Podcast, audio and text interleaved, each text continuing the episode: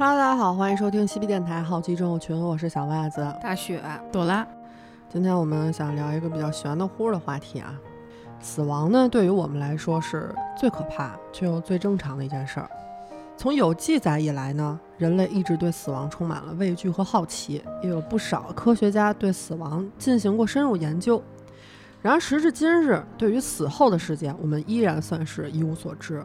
我们唯一知道的就是，死亡从生命诞生的初期就被写进了我们的 DNA 里，是生命永恒的代价。我们人类呢也不例外。那今天呢，我们就想来聊一聊关于死亡的话题。首先啊，我们先聊聊生物体为什么会死。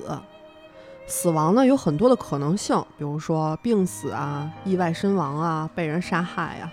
就算是我们可以平平淡淡、无病无灾地度过一生，最终呢也会走向寿终正寝的命运，也就是自然死亡。而自然死亡就是细胞主动终结了自己的生命。那么，细胞为什么会选择主动终结自己的生命呢？如果说没有死亡，生物体的生存和繁殖不就显得更加成功吗？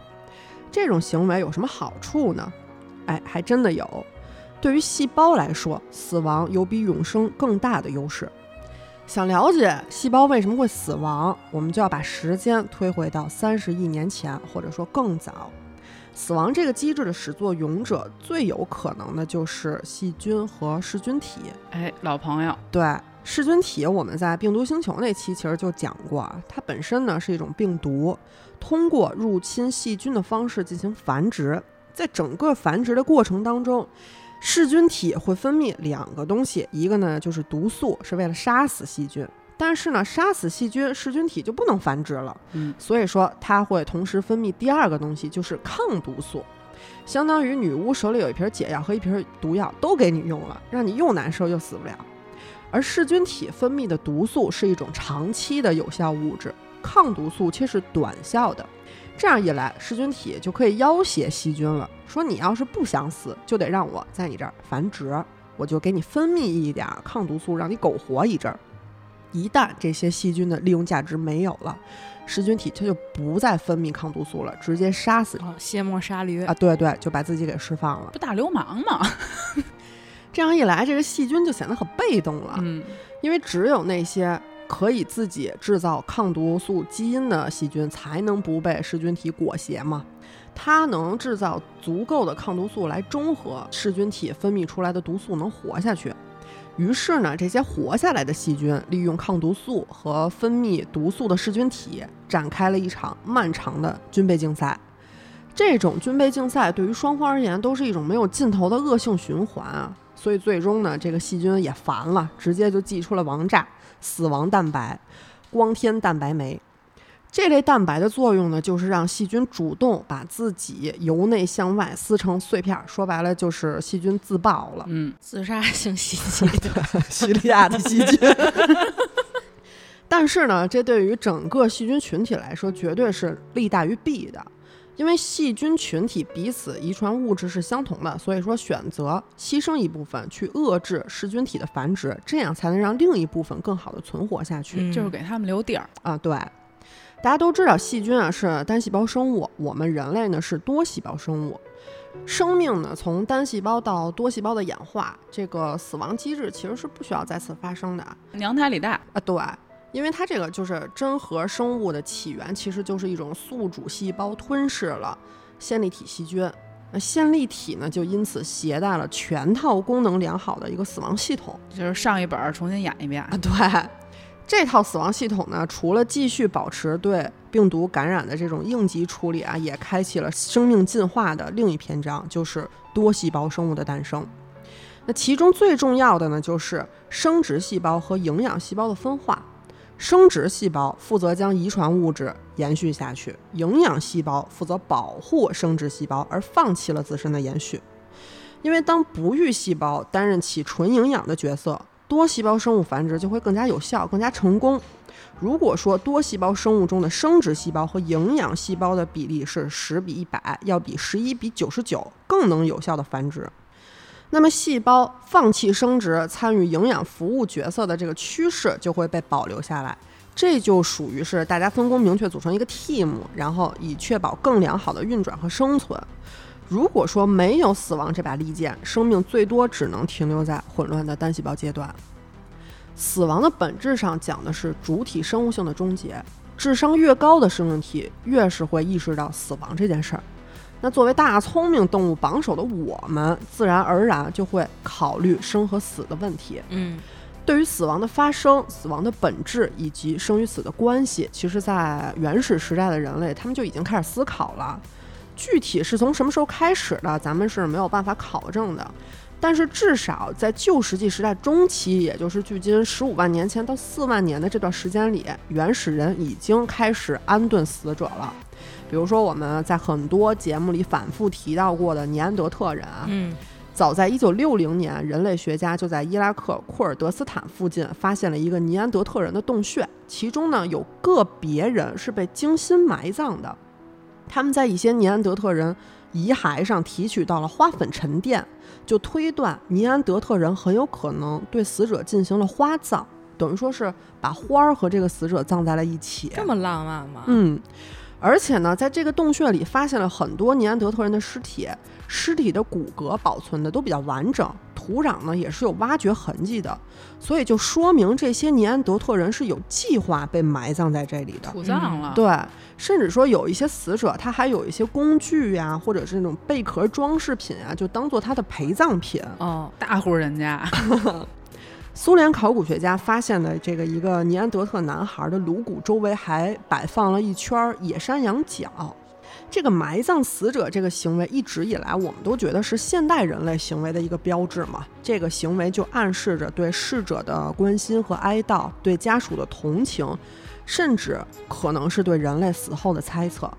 但是尼安德特人的考古证据表明，人类对死亡的思考很有可能在石器时代中期就已经开始了。嗯或者说啊，他们相信死后人类还会以其他的形式继续存在。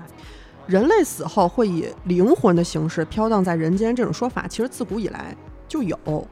要探讨这个问题呢，我们需要先探索一下濒死的体验。人类在临死前的一刻能够意识到自己即将死亡，这个这一点基本上已经从科学的角度被证实了。人活着的时候呢，我们做不了什么；人死了之后呢，我们问不出什么。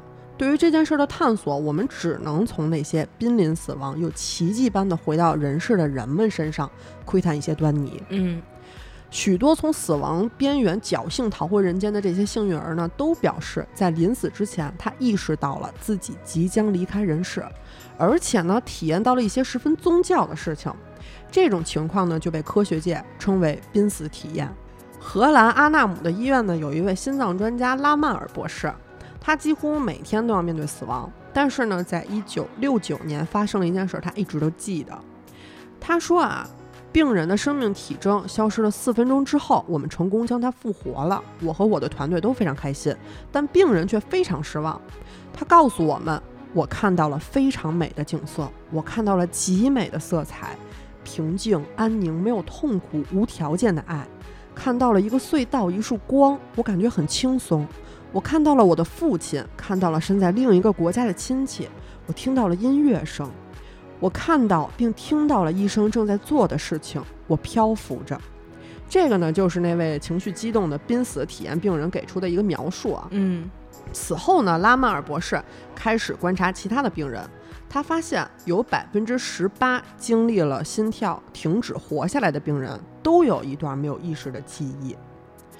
二零零一年呢，权威医学期刊《柳叶刀》就发表了心脏停泊存活者的濒死体验荷兰的前瞻性研究。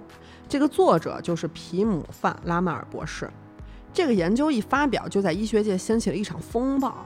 世界各地的报纸都在引用它，因为那之前从来没有人对被宣告死亡后又复生的人的经历进行过如此系统的研究。国际濒死研究学会和濒死经历调查基金会也独家记录了世界范围内的数千起案例。结果呢，发现印度人、埃及的穆斯林、美国的天主教徒，世界上不同地方数十种语言所报道的濒死体验都有很惊人的相似。其中呢，有一个案例是这样的啊，二零零二年四月，安妮塔·莫加尼呢被确诊为霍奇金淋巴瘤。尽管采取了种种治疗方法，肿瘤还是在他的淋巴系统内不断的扩散。他的脖子底部到小腹部长满了柠檬般大小的肿瘤。哎呦，柠檬啊对就长满了那种，嗯，还怎么活呀？这个二零零六年二月二日呢，被诊断出癌症四年之后，安妮塔的器官停止运作了，医生就宣告死亡了。嗯，安妮塔的丈夫丹尼呢，整晚就坐在她的床边，看着她的吸氧量、血压、脉搏，渐渐到了十分危险的一个水平，看着她的生命一点点衰竭和消失。丹尼呢，也心痛地说：“我只能坐在那儿，看着她一点点死去。”然而呢，在另一个世界的安妮塔却拥有了从来没有拥有过的活力。死而复生之后，她讲述了她的经历啊，她说恐惧完全消失了。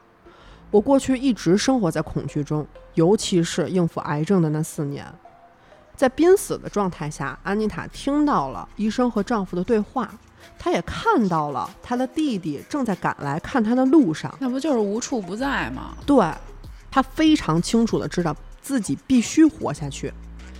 她说一切都很平静，没有噪音，疼痛消失了，我感觉到了爱，我看到了飞机如落叶般下降，我觉得非常幸福。当人们处在完全的和平和宁静当中的时候，他们会有一个三百六十度的视角，他们能看到自己毫无生气的重伤身体，能透过墙的一类实体看到东西，事物看上去都是蓝色的，人们会感觉到不是在用肉眼看东西，更像是在接受能量。最大的感觉就是平静、快乐和幸福。还有一个更强的佐证呢，来自另一个案例，是一个叫维基的二十岁女孩。这个女孩生下来就是全盲，二十岁的时候呢，又不幸遭遇了车祸，颅骨底部多处骨折，严重脑震荡，陷入昏迷。她被送到了医院进行紧急抢救。作为一个盲人啊，她对濒死体验的描述是非常图像化的。嗯，她不应该能看见，她不是从小就生就看不见吗？对她说：“我有生之年第一次看到了自己的身体，看到了自己的长发，看到了手指上父亲送我的戒指。我被这陌生的画面吓坏了，好久我才意识到那是躺在自己。对他刚开始都不知道他看见的是什么。应该，他应该都不知道自己长什么样儿吧？他应该对这个世界是没有概念的。嗯就是生来就是全盲的人，他们可能做梦都不会有画面的。嗯，但是这个女孩呢，她却在濒死时感知了一切，她第一次有了视觉。但是呢，也不是所有的濒死体验都能有一段非常愉快和平静的经历的。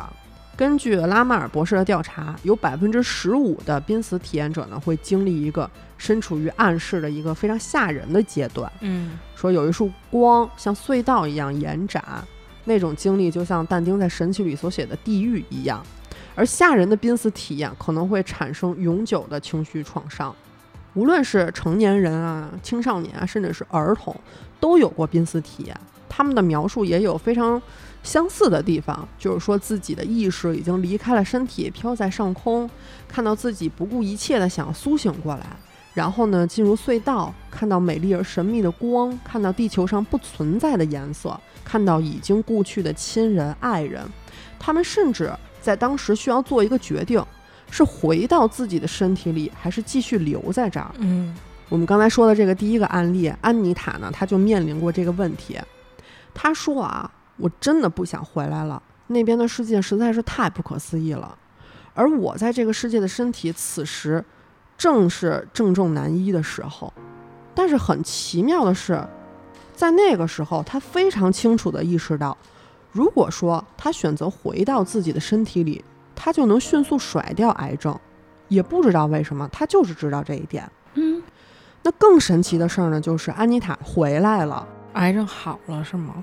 对，三天之后，医生为安妮塔做检查的时候，她的肿瘤已经消失了百分之七十之多，哇，很神秘。就这个事儿，这也没法解释到底是什么原因。没法解释释不了。嗯对，而且他也不是唯一的这个案例啊。拉马尔博士说，嗯、我们见过一些人经历了濒死体验之后，在医学上出现了无法解释的愈合力，无一例外的，他们在濒死体验的时候也都非常清楚的知道这一点。哦，就是濒死的时候知道，我如果醒过来了，我伤就好了。对，然后醒过来就痊愈对，逐或者逐渐慢慢就痊愈了。啊。嗯，近期的调查表明呢，一千五百万美国人是有过濒死经历的，然后三百三十万德国人也有过濒死的经历，法国呢也有二百多万这个此类的事情嘛。从古希腊到欧亚，然后再到古代北欧，许多古代文明呢，也都记载着人们死而复生之后这些事儿，然后讲述这个来生的故事。艺术上呢，也经常用濒死体验来扩大这个情感效果。嗯那像咱们现在这个时代的科学是如何查验这种事儿呢？意识和大脑之间究竟有什么联系呢？咱们今天就聊聊这些啊。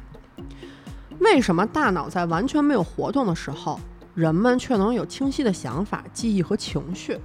现有的理论其实没有办法去解决这件事儿嘛，咱们都觉得不可思议。嗯，哦，咱们所了解到的这些科学上的事儿是，嗯，没有办法给这个事儿下一个定论的。天方夜谭嘛，这不是？对，濒死体验呢是发生在完全没有脑干反应和身体反应期间，那个时候人的脑电图呢是一条直线，根本嗯不可能有什么意识存在的。那对于这些案例呢，有一些科学家觉得这个是大脑缺氧引起的，就是大脑在渐渐关闭自己的这个功能，就像是人变老之后意识中会有奇怪的东西一样。还有的人觉得呢，这个是惧怕死亡的一个心理反应。呃，也有人说这个就也不是幻觉，就是骗人的。出来吹牛逼的，说是呃，。对，嗯，所以说聊到这儿呢，我们就不禁要发出一个疑问了：大脑真的是意识的主宰吗？那还能是什么呀？哎，是不是大脑停止工作了，意识就随之消失了？嗯，真够悬的。这你不你这你也别问我们。但是咱们了解到的这些科学的知识，好像就是这么回事儿。对，嗯，这个传统的脑神外的观点，其实也就是基本上所有当今主流科学家的观点。大家普遍认为，意识是大脑生化功能所造成的一个幻觉。一直以来呢，美国的权威神经脑外科医生艾本亚历山大也是这么认为的啊。艾本呢，他是毕业于美国著名的杜克大学，他在非常年轻的时候已经是美国权威的脑神经外科手术医师了。并且呢是在哈佛医学院做了十五年的外科副教授，就很权威了。嗯艾本呢，大部分研究的工作都是跟最前沿的医疗科技相关，他也是把自己的一生都奉献给了脑科学的研究，是脑神经外科的世界权威，是不折不扣的一个科学家。虽然说艾本治愈的患者当中啊，也有人曾经向他描述过这个濒死体验的这么一个经历，但是作为一个脑科学家，艾本他本能就不相信意识啊、自由意识啊或者非物质精神的存在，他觉得这些都是大脑产生的一种幻觉。这就是心理学被踢出去的原因。直到二零零八年啊，他亲身经历了一些事儿，就彻底颠覆了他的世界观。在二零零八年十一月十号凌晨三四点钟的时候，他突然觉得他的背部和头部剧痛。他本来是想挣扎着坐起来，但是他发现他根本动不了了。随后呢，他就在剧痛中晕过去了。凌晨五六点钟的时候呢，他媳妇醒了，发现她身边的这个老公已经没有任何反应了，所以就马上把艾本送到了他所在的医院的急救中心。到了医院之后，一检查，发现艾本患上了一种叫细菌性碎膜炎的病，就是在人的这个脊髓啊和脑部有一层包裹在外面的膜，这个就是髓膜。这层膜被细菌感染发炎了，这是一个非常严重的一种疾病啊。这个膜呢，被不同的细菌感染造成的严重程度也是不一样的。而艾本它感染的是大肠杆菌，致死率在百分之九十以上哇，就运气不好那人其实就是已经没了。啊！对现在这阶段，对，基本上就是要没了。就算他说就是能活下来，他造成严重后遗症的这个概率肯定就是百分之百，就一肯定辈子别拿手术刀了。对在这之前呢，世界上是没有一例患了严重碎膜炎没有后遗症的病例的。但是呢，艾本呢创造了这个奇迹，这么幸运吗？特别幸运。他这个他本身是一个脑科学家嘛，他在感染这个碎膜炎之后呢，几乎就是脑死亡了。然后经过了七天濒死、濒临死亡的昏迷之后，他又奇迹般的醒过来了。而且更幸运的是，他就是没有留下任何后遗症。这个是世界上第一例严重碎膜炎，而且没有留下任何后遗症的病例，堪称是一个医学奇迹了。当然，这奇迹也只是刚刚开始。好，还得到什么能力了呢？老师，脑膜侠是不是？痊愈之后啊，他做的第一件事呢，就是回医院，然后把自己这个抢救时所有大脑的数据全都调出来看。之后呢，他的世界观，啊他懂了 对他懂了。惊了是吗？看了之后，他就真是傻了。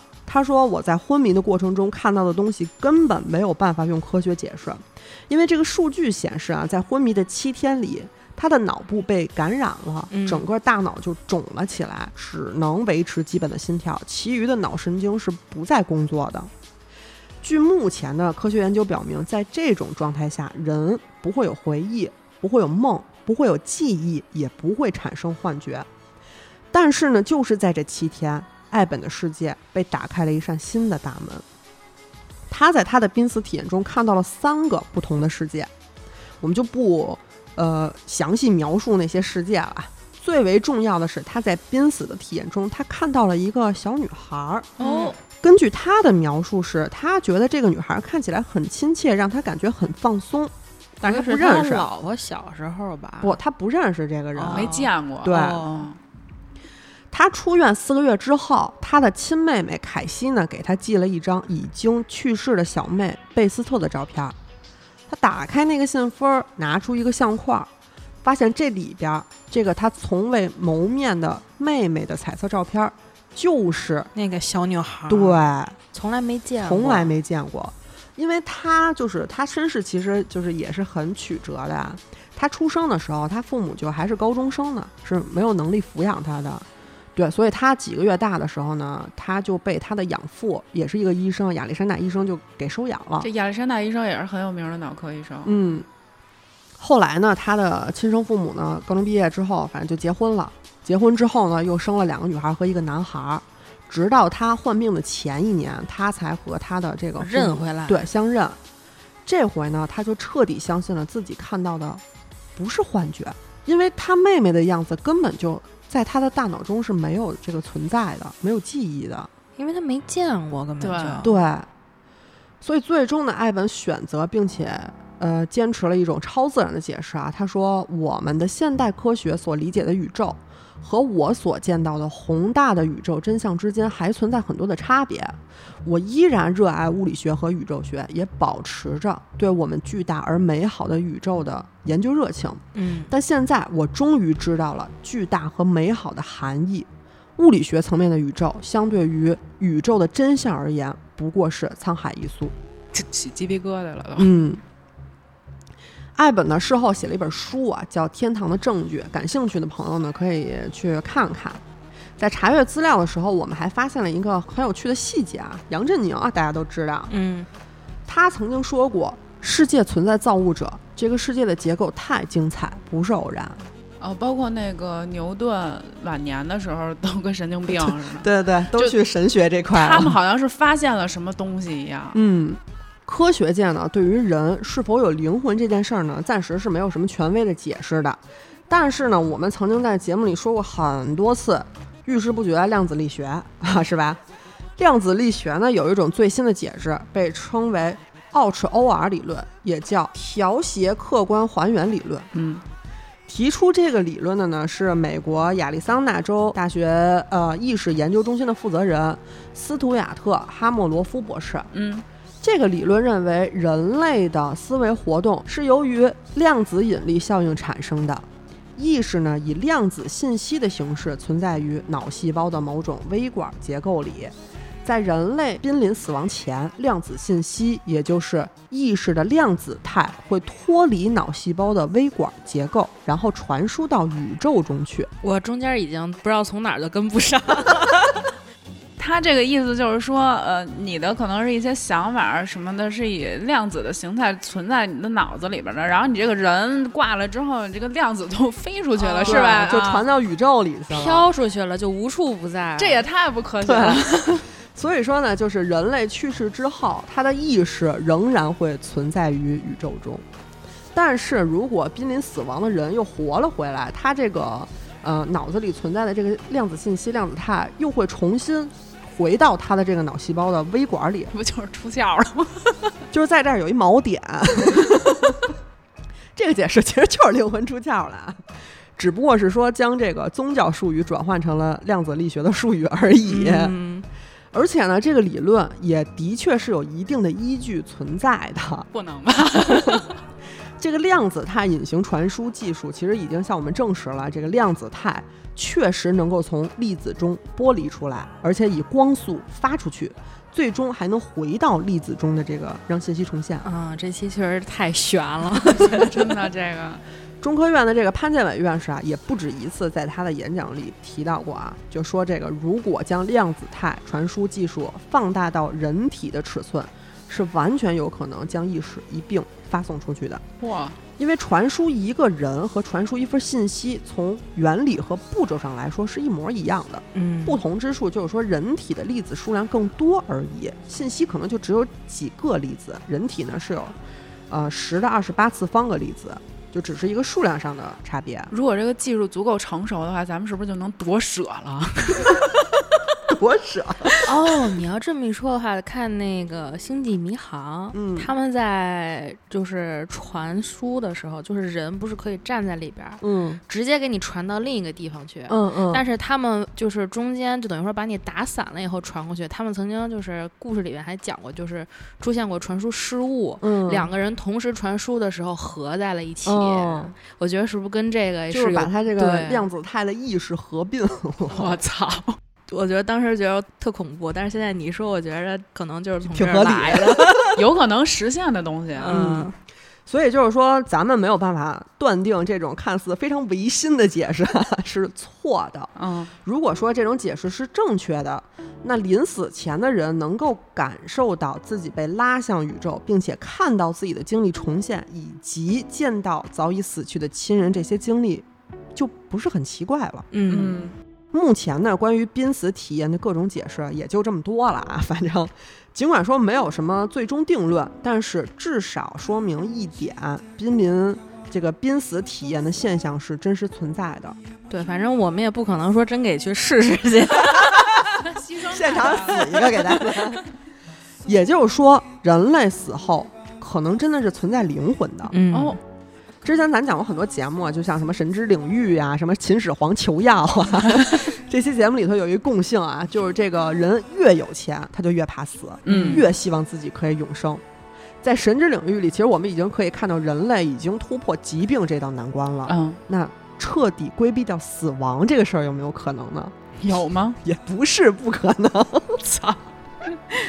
这时候咱得提起一个非常大名鼎鼎的黑人女性啊，这个海瑞塔拉克斯。之前听过，对咱们好在咱们像节目里出现过很很多次，对，三十岁那年呢，这个呃，她发现自己的腹部长了一个硬块儿，然后去医院检查之后呢，就确诊是患上了恶性子宫颈癌，嗯仅仅八个月她就去世了。海瑞塔的主治医生在手术的时候，就从他的身上采集了一些癌组织细胞标本，然后送到了乔治·盖伊博士的实验室。本来就是说想看看有没有什么能够攻克癌症的方法，嗯，结果就发现海瑞塔的细胞，这些癌细胞啊，在二十四小时内增加了一倍，而且没有出现死亡的现象。这个就很不科学，因为一般情况下，这个癌细胞它从主体中取出来之后就死了。它靠寄生活着吗？对，你离开主体，它就活不成了。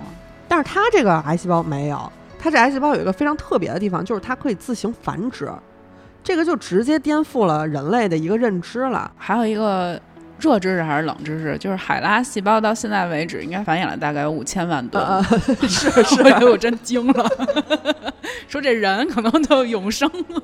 另一个形态的永生。对，要知道这个人类的寿命的长短，其实和细胞的分裂次数是有关系的啊。嗯，这个一个人就算一辈子他没有生过什么病，那他的细胞分裂五十次左右以后呢，他也会就自然就老死了。嗯，但海瑞塔它这个细胞可以进行无限繁殖啊，很有可能就是一种永生细胞。科学家们就很快意识到了这一点啊，所以就从它的这个细胞里培育出了海拉细胞，嗯继续进行研究。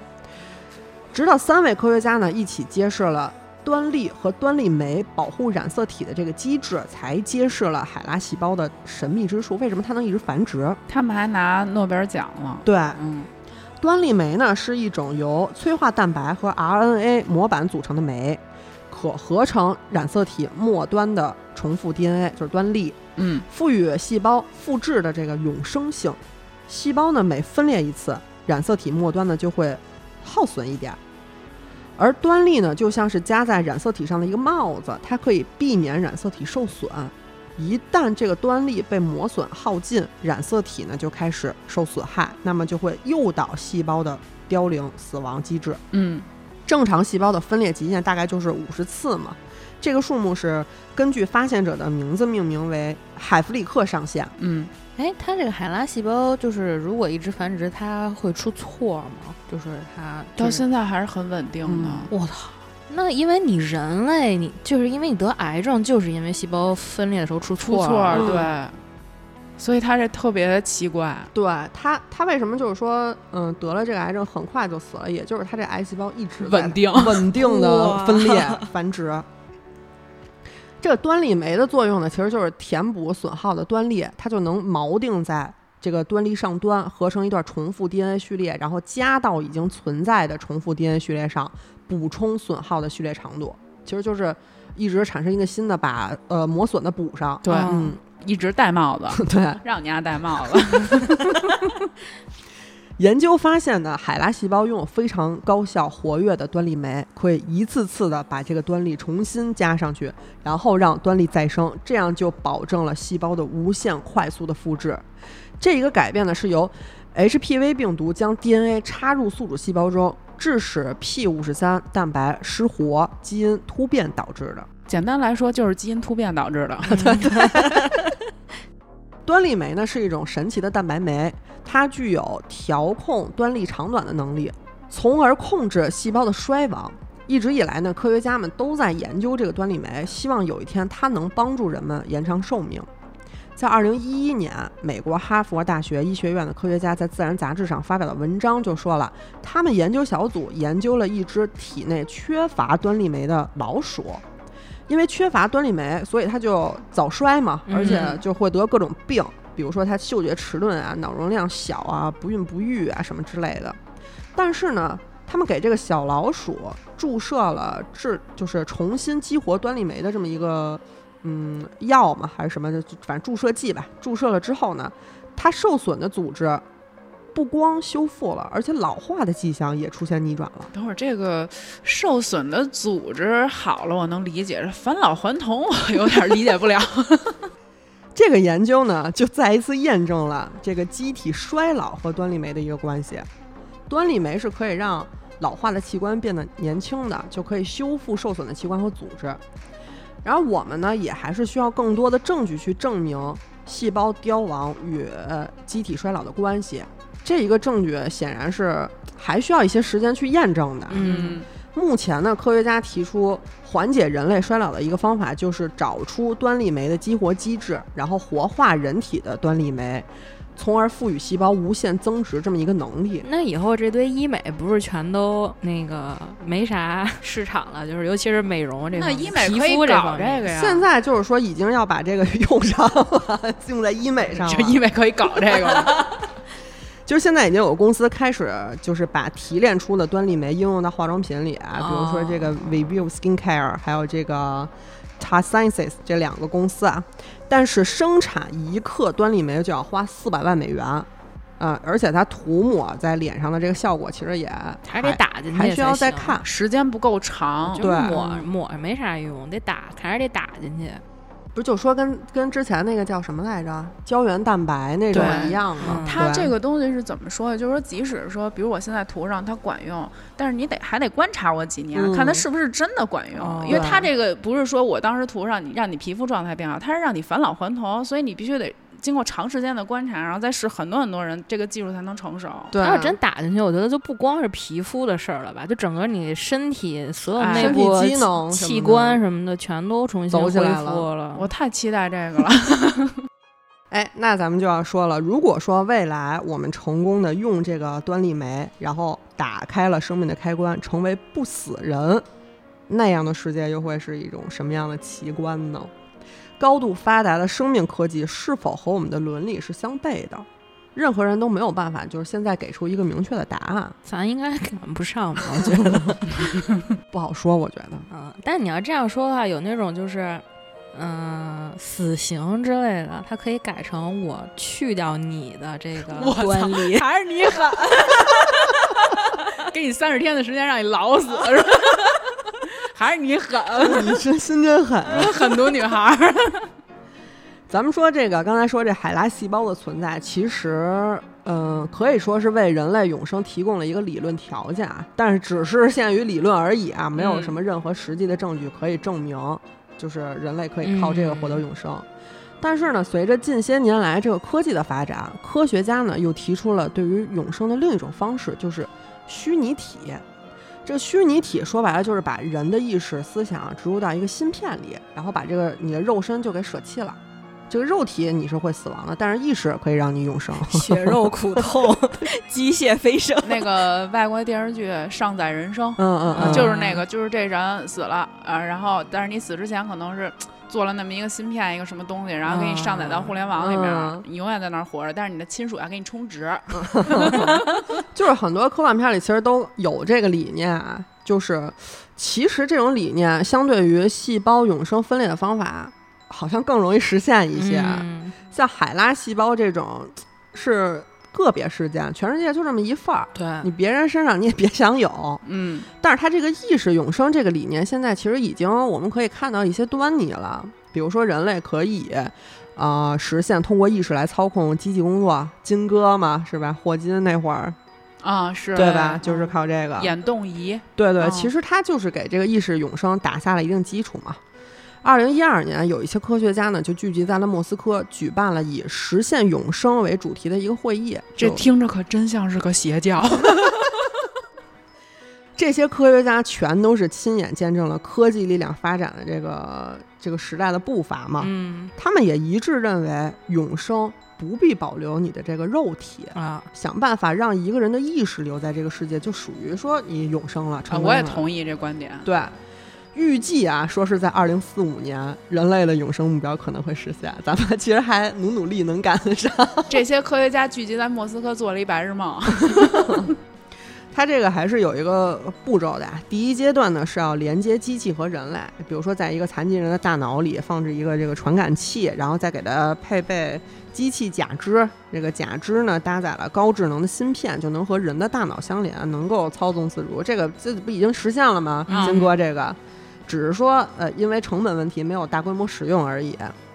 第二阶段难度就比较高了啊，它是要制造出能够保持大脑活性的装置，让大脑和芯片结合，不能出一点差错啊。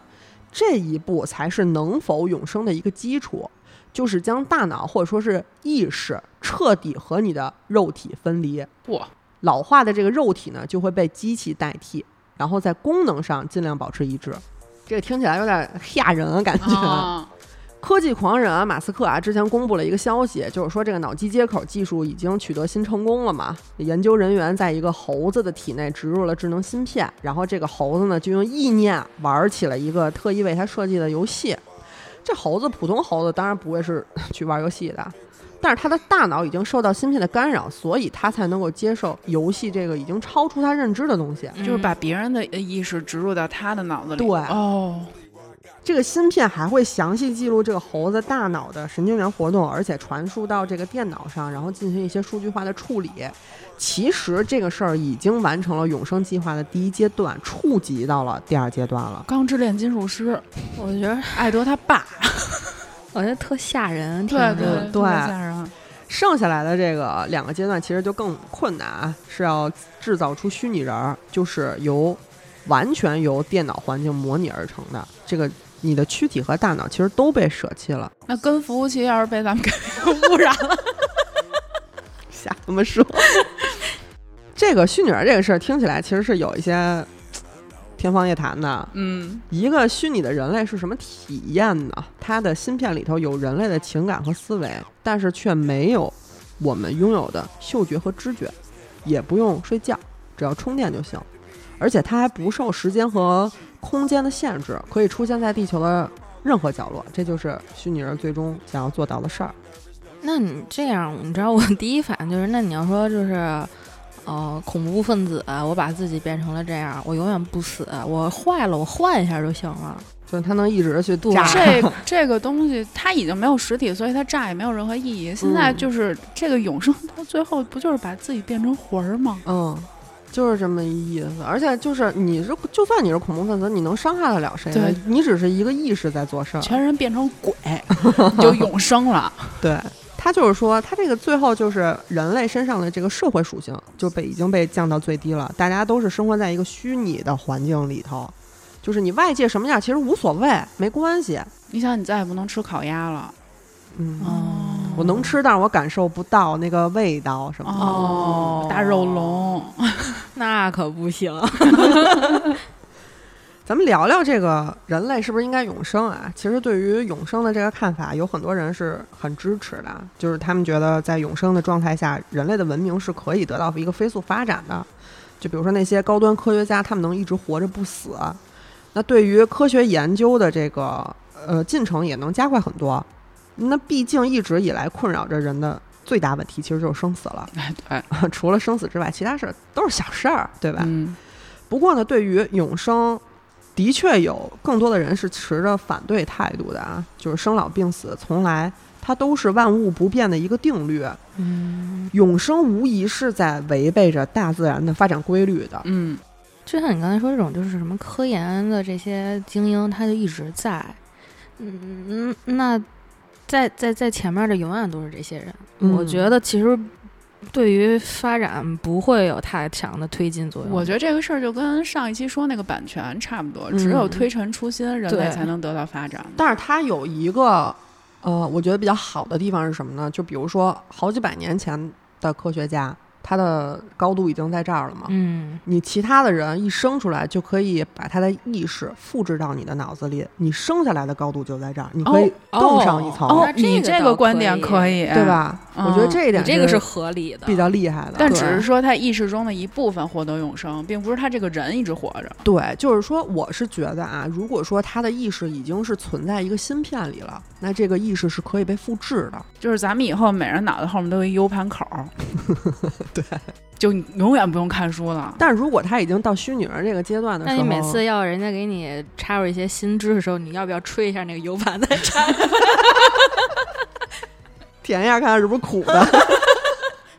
但我觉得这个比较可怕的一点就是说，如果说你的五感已经不存在了，那你还是你自己吗？我觉得这个是，对，人会对外界很多物理东西，它是有呃刺激，然后有不同的反应的。你这些嗯不同的反应就合成了你这个人不同的人格嘛。对，他如果要是失去这些东西，我觉得人类可能就大家都一样了，嗯，因为你对对外界那些刺激已经完全没有反应了。因为你像所有的文学艺术作品，其实好多都是可能是画家、音乐家他情绪的波对动才通过触摸什么的，这些优秀作品。那如果你如果什么都没的话，那怎么能去表达这些东西呢？我觉得感受其实是就是我们有实体很重要的一环嘛。对对，很多东西我们都是要去感受的，每个人感受到的东西也不一样，嗯所以才会出现不同的东西。对就是说，这个人类之所以为人，就是因为你会哭会笑，你有感受。嗯，但这些东西你都没有的话，你可能就只是一堆数据了。对。